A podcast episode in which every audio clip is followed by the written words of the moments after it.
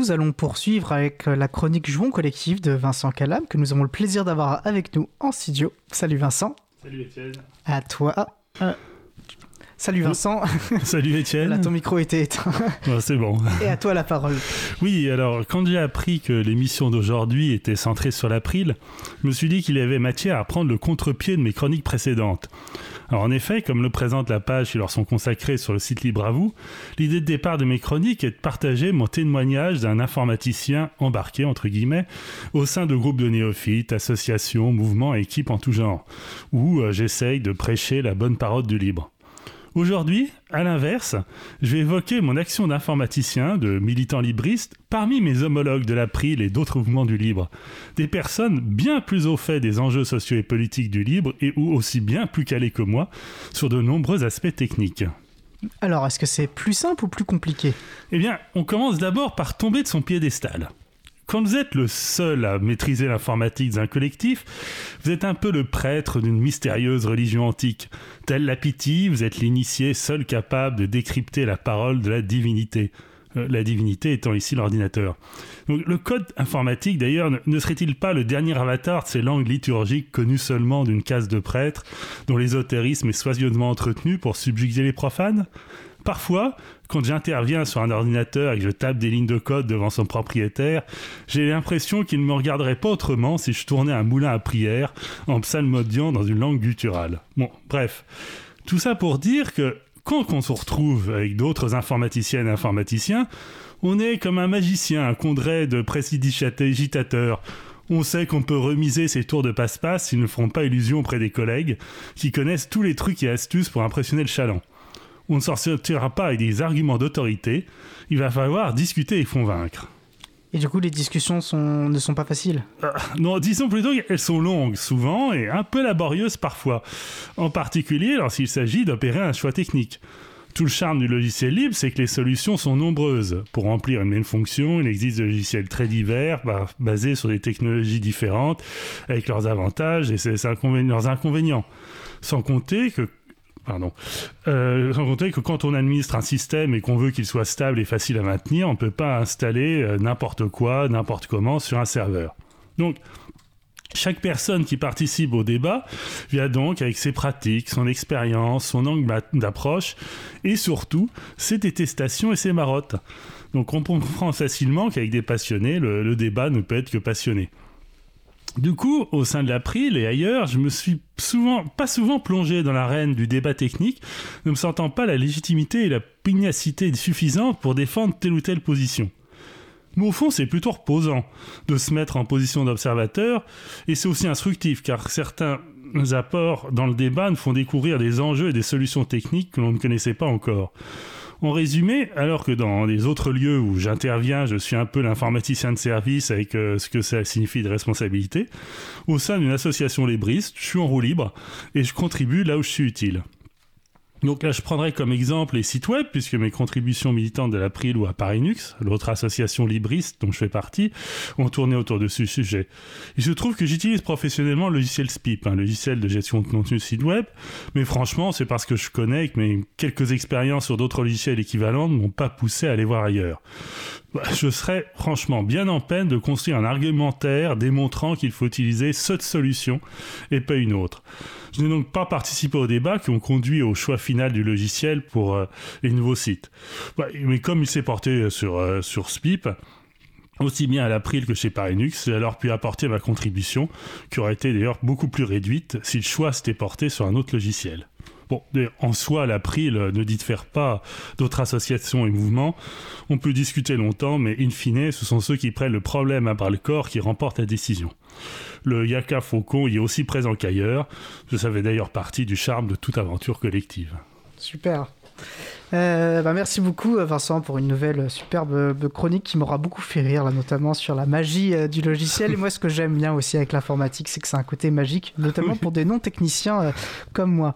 et c'est important d'avoir de la magie dans la vie. C'est vrai. Alors, on sait donc que tu es informaticien, libriste, ça c'est une évidence. Est-ce que tu pourrais nous en dire un peu plus sur toi maintenant qu'on a le temps de discuter aujourd'hui? Euh, oui, euh, bah, avec plaisir. En fait, euh, bah, je, suis, je me présente professionnellement comme concepteur codeur de logiciels libres. Bah, je, suis à, je suis à mon compte. J'ai ma petite structure qui s'appelle Exemol, mais je, je suis tout seul. Et je travaille surtout avec un client qui est la fondation Charlotte Palmeyer pour Progrès de l'Homme. D'ailleurs, souvent on m'associe à, cette fondation, bien évidemment, mais je n'en fais pas partie officiellement. Mais bon, comme je gère justement toute la partie magie, c'est-à-dire à la fois le, système de mémoire interne et puis euh, dès qu'il y a un problème informatique, euh, euh, c'est moi qui m'y colle. Je suis, je suis très associé à, la FPH, ce qui est, le, petit nom de, de la fondation Charles-Paul Meyer. Oui, j'en reparlerai un peu plus tard, mais effectivement, il y a aussi une histoire un petit peu entre l'April et euh, le, local de cette, euh, de cette fondation et la fondation. Alors, comment as-tu rencontré l'April? Alors, en fait, ça date d'il y a très longtemps, enfin, du milieu des années 2000, et à l'époque, si je me posais la question de comment libérer mon logiciel. Alors, je dirais que maintenant, je ne serais poserai pas la question tellement il y a de ressources sur, euh, sur le web, mais euh, en, milieu des années 2000, c'était, c'était moins, moins répandu. Je voyais pas trop, ça me semblait, je voyais pas trop comment procéder. Euh, j'avais l'impression qu'il y avait beaucoup de choses à faire, comprendre les licences et tout. Et j'avais posé la question à quelqu'un, c'était Denis Pensu qui travaillait à la FING à l'époque, s'il connaissait euh, des gens dans, dans, le monde du libre francophone, parce qu'il y avait aussi ça euh, qui importait, s'il si, pourrait me donner des conseils. Et c'est comme ça qu'il m'a fait, fait rencontrer, fait rencontrer l'April. Et donc d'ailleurs, c'est donc il m'a aidé à, à, à libérer, à libérer libéré le, mes logiciels et ensuite je suis devenu euh, adhérent euh, de l'association. D'accord. Donc c'est tu étais libriste ou tu commençais à devenir libriste et c'est dans ce cadre-là que tu as rencontré l'April ou c'est au contact et plutôt que d'être au contact de l'April et tu es devenu libriste euh, C'est-à-dire que j'étais utilisateur de logiciels libres et donc j'en profitais, donc j'avais une dette euh, vis-à-vis du, du, monde du logiciel libre, et euh, donc se posait la question de, de libérer, mais j'étais pas encore, euh, je, finalement je ne savais pas quel était l'acte à faire pour devenir officiellement libriste. Euh, Ne serait-ce pour, pour, pour, pour, comprendre maintenant, euh, on a tous les dépôts, euh, euh tous les dépôts, toutes les forges de logiciels où on a, en fait, c'est en un clic, on, euh, que ce soit les plateformes bah, comme Framagit ou euh, la forge du Chapril ou d'autres choses, il y a euh, toute cette habitude de, euh, de, de, transmettre son code sur un, sur un dépôt qui est, qui est vraiment entré, entré dans les mœurs. Euh, en, 2005, c'était beaucoup, beaucoup moins répandu. On avait moins l'habitude. J'utilisais pas encore un logiciel de, de gestion de, de, de, suivi de version. Je pense que je devais faire mes sauvegardes de manière assez, assez, assez peu sophistiquée. Et à l'époque, d'ailleurs, la Pril m'avait orienté vers la plateforme euh, de, de l'Adulacte. Et c'était une des rares plateformes euh, francophones pour déposer du logiciel.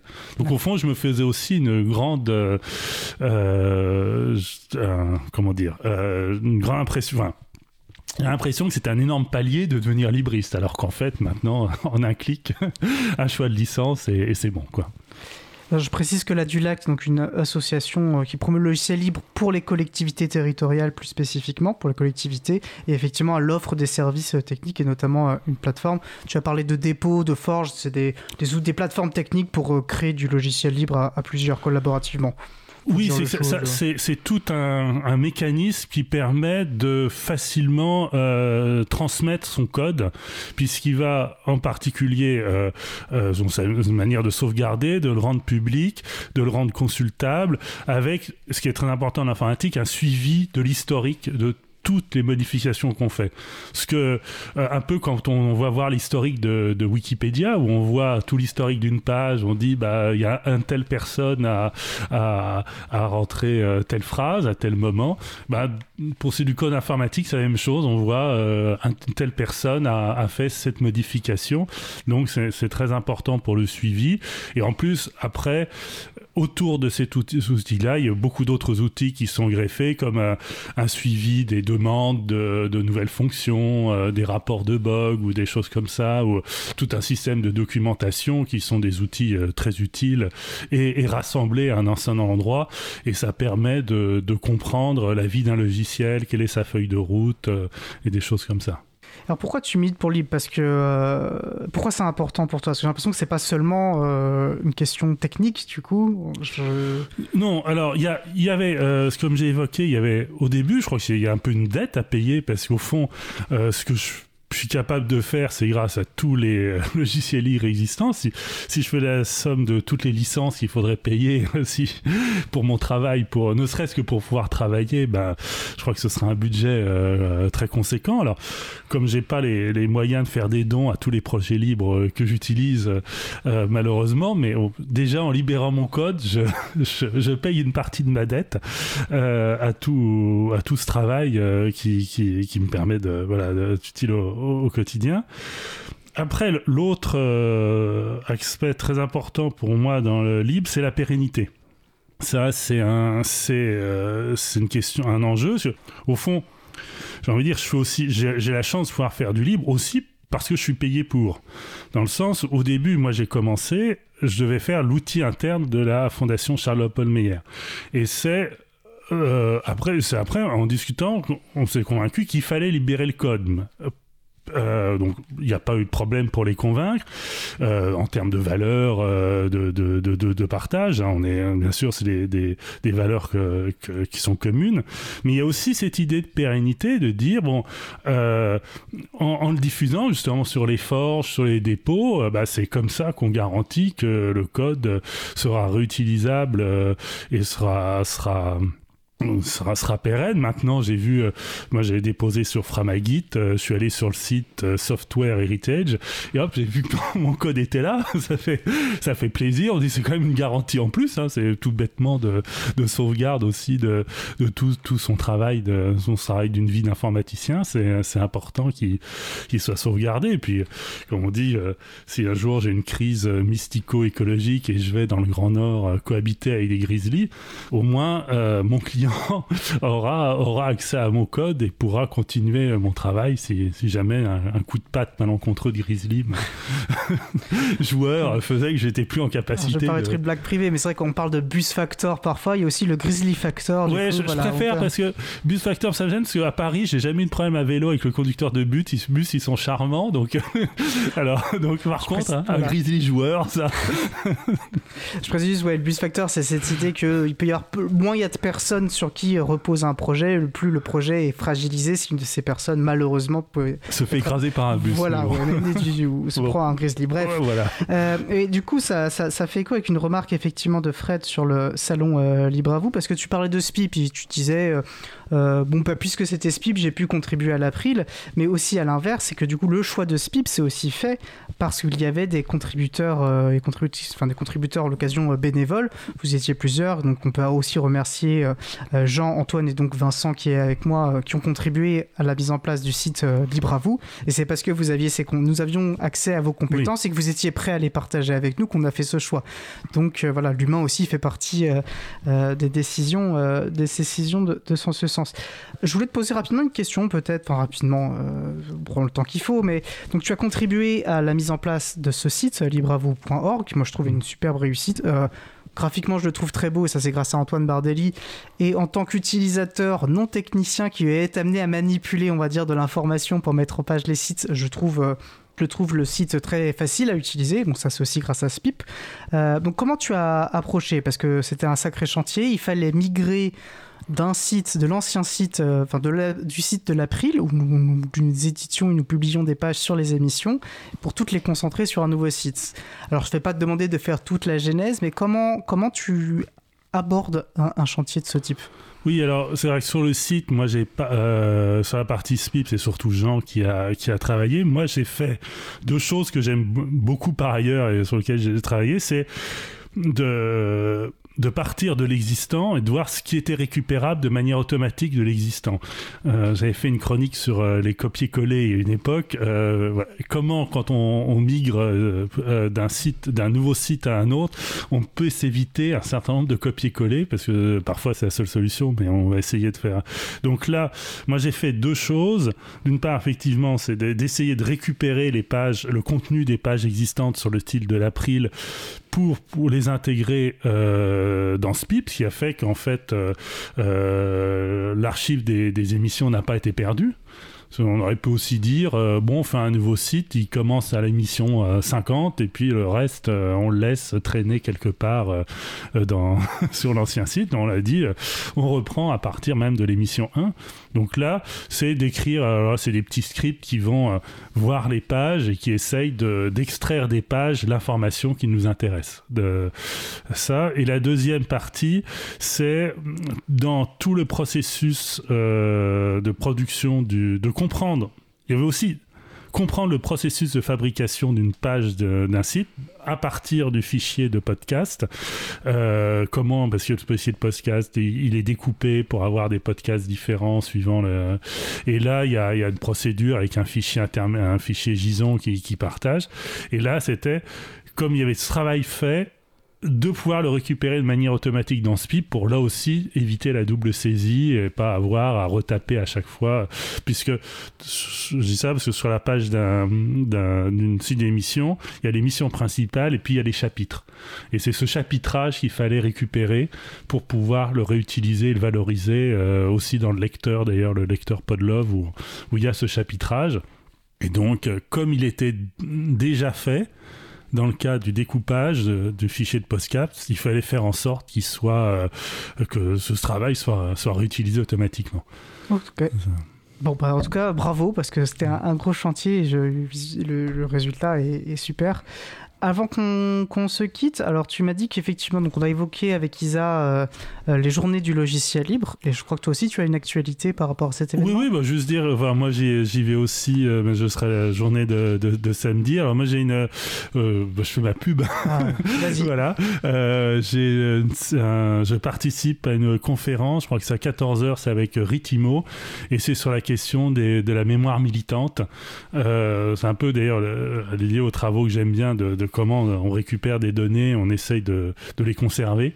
Euh, il y a trop de sites qui disparaissent euh, du jour au lendemain parce que c'est plus maintenu et, euh, et ça c'est vraiment dommage parce qu'on perd aussi de la mémoire dans tous les mouvements sociaux là-dessus. Et donc ça c'est une réflexion qu'on a depuis longtemps avec Ritimo et là les, les, journées du logiciel libre vont être l'occasion de, de, de discuter de ça. Voilà, et puis j'ai vu qu'aussi Isabella avait une, euh, une conférence sur euh, la radio libre à vous. Alors j'irai, euh, je tiendrai compagnie. Alors je sais pas si à la fin il y aura une séance d'autographe pour. On peut l'envisager. Tu peux faire tout de suite autographe.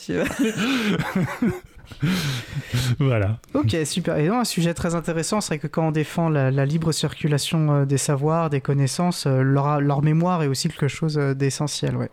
Euh, bah, si moi je serais pas à Lyon, mais si c'est disponible, je pense qu'on pourra peut-être suivre à distance. Il faudra que je me renseigne. Je sais pas si tu le sais. oui, alors, à distance, je sais pas. En tout cas, ce sera enregistré. Ce sera enregistré. Ce sera, enregistré.